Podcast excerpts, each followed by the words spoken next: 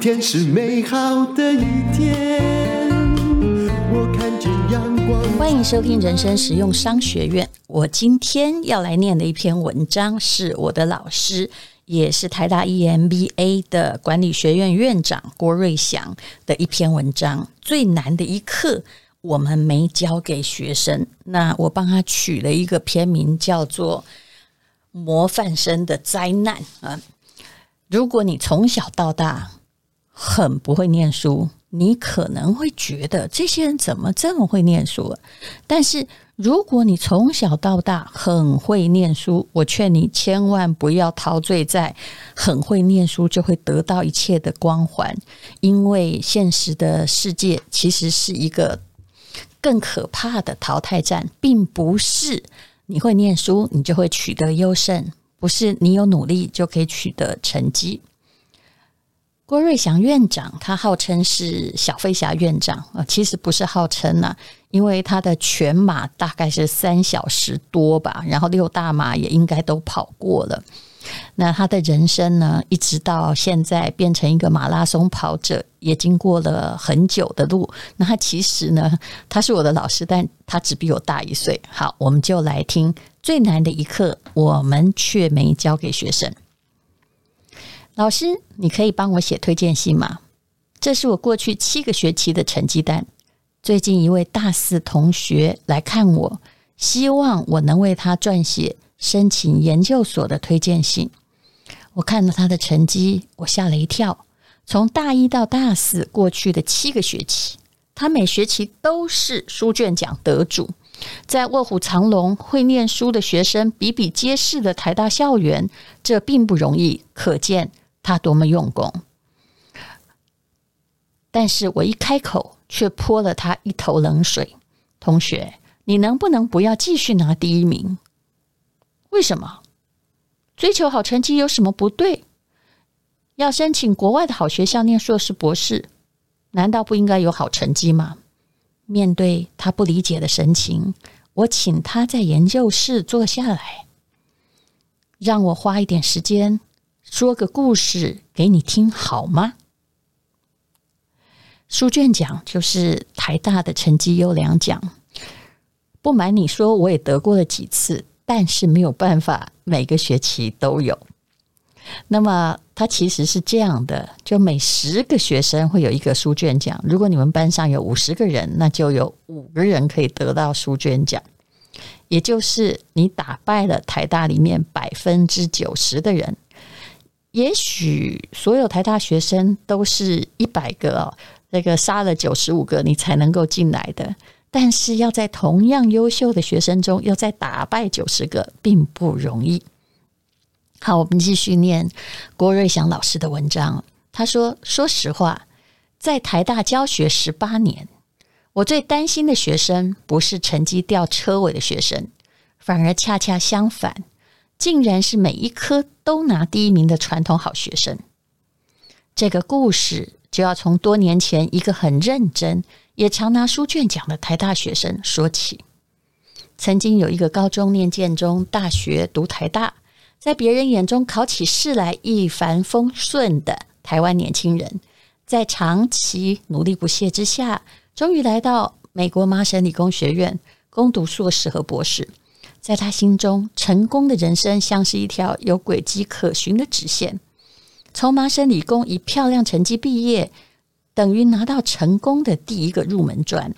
他告诉自己：“我来美国可是来读书，不是来玩的。好好的拼功课吧。”这个台湾学生从小就是理工科，爱运动，爱念书，但是对于美国的流行文化、同学多彩多姿的社交生活格格不入，甚至手足无措。反正他就是一心向学。果然，念硕士的两年，还有博士第一年，每一个科目都。拿下了 A，在麻省理工 A 就是最高分数了，科科都拿 A，真是不容易的好成绩。他内心也有小小的骄傲，以自己为荣。他也一直以为自己的指导教授也一定很高兴，毕竟在一群天才学生中，他的好成绩是第一名了。其实麻省理工学院当然又比台大好多了，所以呢，又在那一堆人中击败。其他人是不容易的。而且，其实很多美国的学校有规定，A 不能够超过多少个人，不像这个有些学校，你可以每个学生都给 A 嘛，对不对？没有，他们大概就是啊，前百分之十是 A，然后这个二十是 A 减，大概是这样。可是呢，全 A 的成绩终于有一次踢到了铁板。有一门陌生却又必修的重要课程，他上了几个月后，内心有数，成绩应该不会太好。虽然及格没有问题，可是拿不到 A 耶。这个好学生干脆壮士断腕，期末考前毅然退选这门课，免得成绩单出现 B。很多同学不理解，老师更觉得很奇怪。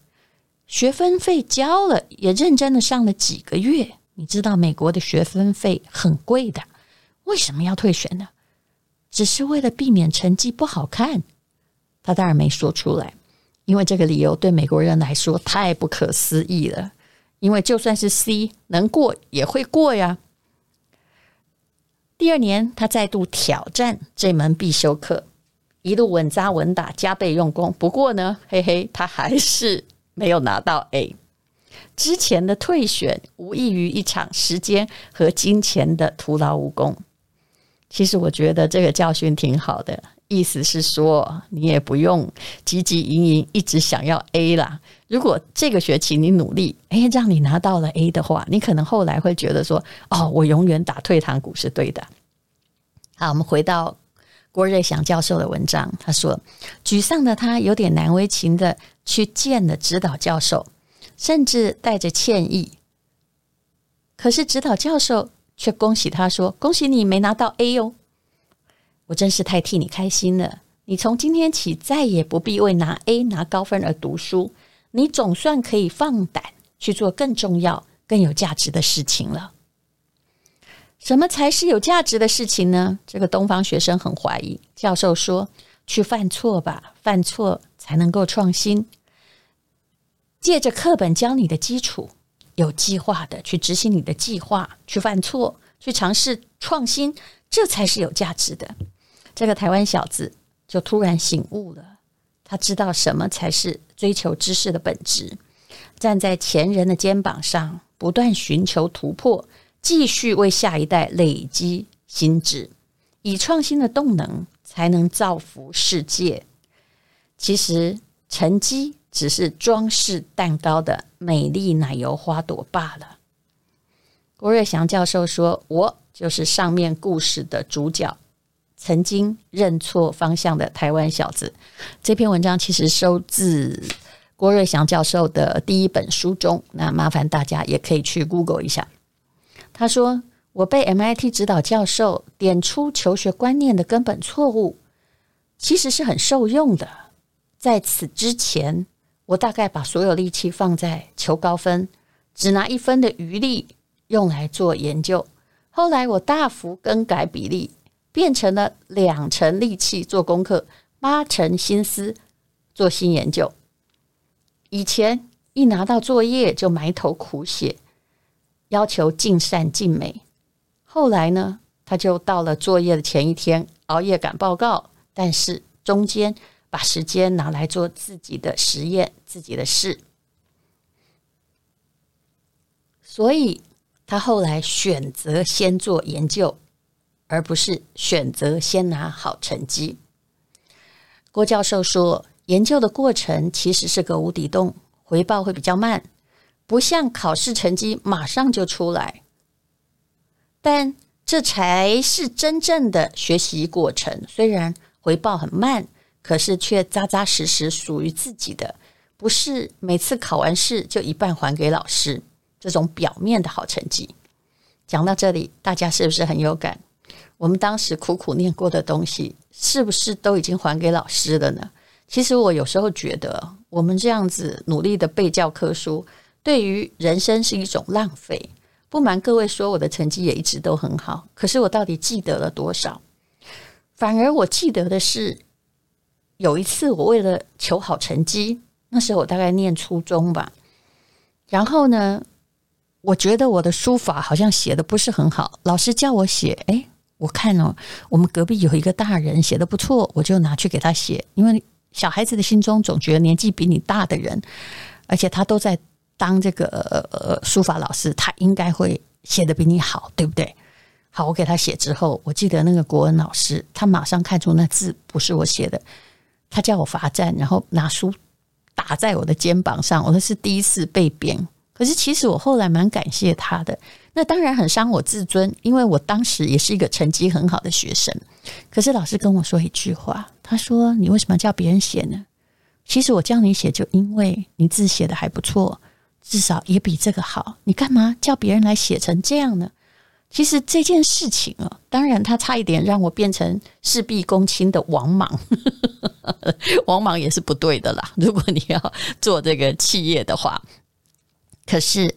他让我相信我自己的能力，不要以为别人就能够做得比你好。如果该你做的，你就赶快做，然后你自己下苦功的才是你的学习到的东西哦。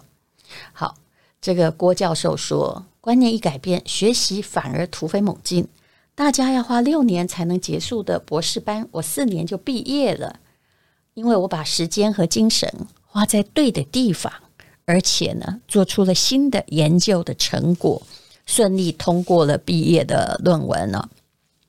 回到台湾教书之后，这些年来，我对当时的心情又有新的体悟。当年我对科科 A 的追求，除了从小相信认真读书就是为了追求好成绩之外，背后有一个很重大原因，叫做怕输。其实怕输就是怕没面子。这是心理框架，一直到现在还是很多的公司、很多的人在发展上的一个很大的障碍，因为怕试了新的东西输。可是这个时代啊，不断的进展，你真的不能够一直固步自封。台大管理学院每年都送很多学生到国外的著名大学当交换学生，现在的学生真的比我们以前。幸运多了，我们以前根本没有机会去国外学习。那他说呢，有一位同学从北欧的大学交换半年回来，跟我分享心得。他说，当时到了北欧呢，有一半是当地学生，有一半是来自于意大利、法国、德国、韩国、印度的交换学生，有很多分组的讨论和报告。他发现台湾去的学生理论学得很扎实，程度一点也不输。外国学生可是自信心不足，就算有自己独特看法，也没有办法很系统组织化的提出自己的意见和思辨讨论哦。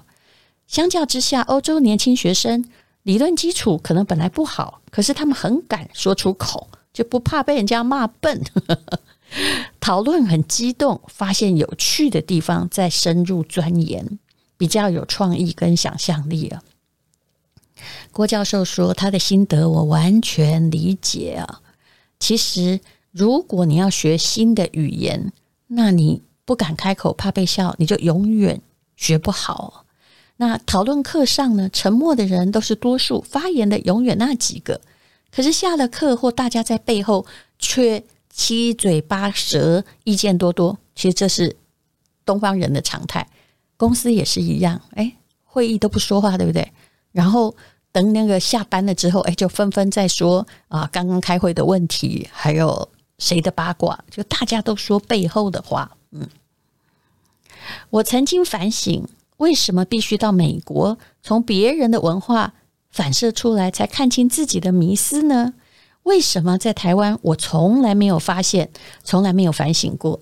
答案很简单，现在台湾的升学制度包含基测。大学学测，我们的游戏规则就是谁会考试，谁就是赢家。三十年前我念书的时候如此，现在也是。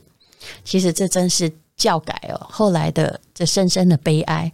结果学生呢，学的东西越来越知识化。我在这里要插入一句话，也就是我家小孩大概是初中一年级。我的天呐，我看他们老师那样教作文。我真的很庆幸，还好以前老师没有教我们作文。如果学了那么多方法论，而一点真心、一点感动也没有的话，你没有办法写作文。而那些像解剖学一样的东西，其实是会伤害哦一个人 的文学细胞的。我不认为这样子会教得好。那当然也不知道这一套是谁发明的，就是了。那如果现在的状况就是，也许你考试考得更好，你未来的限制更多，因为你的脑已经被加了框架。其实，勇于跨出舒适区，才能够追求本质的创新。这个世界真的变得好快，好快！这三个月恐怕都变得比过去三年还快。那么，你不可以一直僵持着原来的东西，不可以一直背着怕输的包袱，不敢往前走。那么，郭教授说：“我的前半生在别人眼中是标准的好学生。”除了建中、台大硕博士学位，也都是在美国理工麻省理工学院完成的。后来在戏谷找到了年薪数百万的工程师的工作，娶回了美娇娘，在台大又担任教授，哎，也很顺利的生了两个小孩。有一阵子，我觉得自己很幸运，觉得我的台湾梦美梦成真。可是进入人生的下半场，遭逢变故。郭教授的故事，我们大概都知道。首先是这是一个家族的疾病问题，呃，他的弟弟先得了肝癌去世了，然后他去检查，大概在四十岁的时候就发现自己得了癌症。他自己写跟死神第一次把火，侥幸得胜，却也大伤元气。没几年后，又遭逢中年丧妻，失去了最爱的人，心里什么都不剩。只有空空荡荡，整个人浑浑噩噩。可是我没有太多时间可以自怨自艾，因为还要拉拔两个还没有经历青春期的小孩。原来发生在我们意料之外的，才是真实的人生。联考制度强调的是，不管喜不喜欢，先抢第一志愿就对了。那或者是先抢那个热门的就对了，然后大家去好像那样才安全。其实从来没有人认认真真的鼓励我们寻找自己独特的天赋能力，倾听自己的内在声音。其实你的第一志愿一定跟别人的第一志愿不一样。西方的俗谚有一句话叫做：“有人的肉可能是你的毒药啊，那你的毒药可能是别人的肉。”你可不可以找到你自己要的那块肉呢？其实没有人教过我们人生，我们大概也不会从别人的经历去学会自己的人生。可是问题是，你要有力气去接受课堂之外的挑战。郭教授说：“其实人生是不会有标准答案的，跟考试不一样。你要自己寻找答案，能不能在犯错之后鼓起勇气？”选择你的补考方式，而不是沮丧，还有放弃自己，然后考试考不好，你就觉得说我不行了，自暴自弃。那么你要去寻找人生导师。什么是人生导师呢？它可能是信仰，可能就只是一本书、一场演讲、一部电影。因为你在寻找你沮丧的时候的出口，这个力量很重要。所以教授说：“我不是完美的老师，但真心祝福每一位学生打开心胸，主动出击，每天都能遇见自己的人生导师，每天都能够茁壮和成长。”其实我每次看到很多人很执着成绩的时候，我都会请大家稍安勿躁，而且跟那个妈妈说：“你不用急着做虎妈，其实你人生什么最重要？”答案其实亲子关系，当然这不代表孩子要变白痴，你不能逼他。可是很多时候，你必须先放弃小的，要有大的方向跟原则。那你要孩子成绩好哦，呃，来弥补自己以前成绩不好，或者是哎呀没有很好的问题。但是其实，我想真的，请问你哪一个名人真是他妈妈教出来的？岳飞吗？其实也不是，他妈妈除了在他背上刺字这个传说之外，他练武还是得自己练的。他妈妈没有办法教他呀。家教只能形成的你的最初的人格，但有的不是哦。有的家庭如果不好，小孩会反面的认同。我们人生很重要的是求生跟找出口的力量。那我弟弟也是很厉害啊，啊，他是我看过哈，就是很自然而然的一个天才啊。我们都是宜兰乡下小孩，他念建中，考上台大电机系，我也没看他很努力过啊。他很小就会写程式，可是问题是他只有活到二十四岁，为什么呢？因为其实他的生命力是脆弱的，我必须要这样讲。一切都很顺，可是有一些挫折，他就会受不了了。我每次在看到这些一直在怪小孩成绩不好，或者是东比西比的母亲的时候，我就想到我弟弟。我多么宁愿他就随便念个学校，呃，随便念个大学也不用。可是他是好好的活着呀。其实活下去，寻找出口。才是一个人最重要的能力。好，这就是我的肺腑之言。成绩好的孩子，请你一定要听着；成绩不好的孩子，恐怕从这里也可以得到很好的安慰。谢谢你。我看见阳光灿烂，今天是快乐的一天，早上起床充满希望。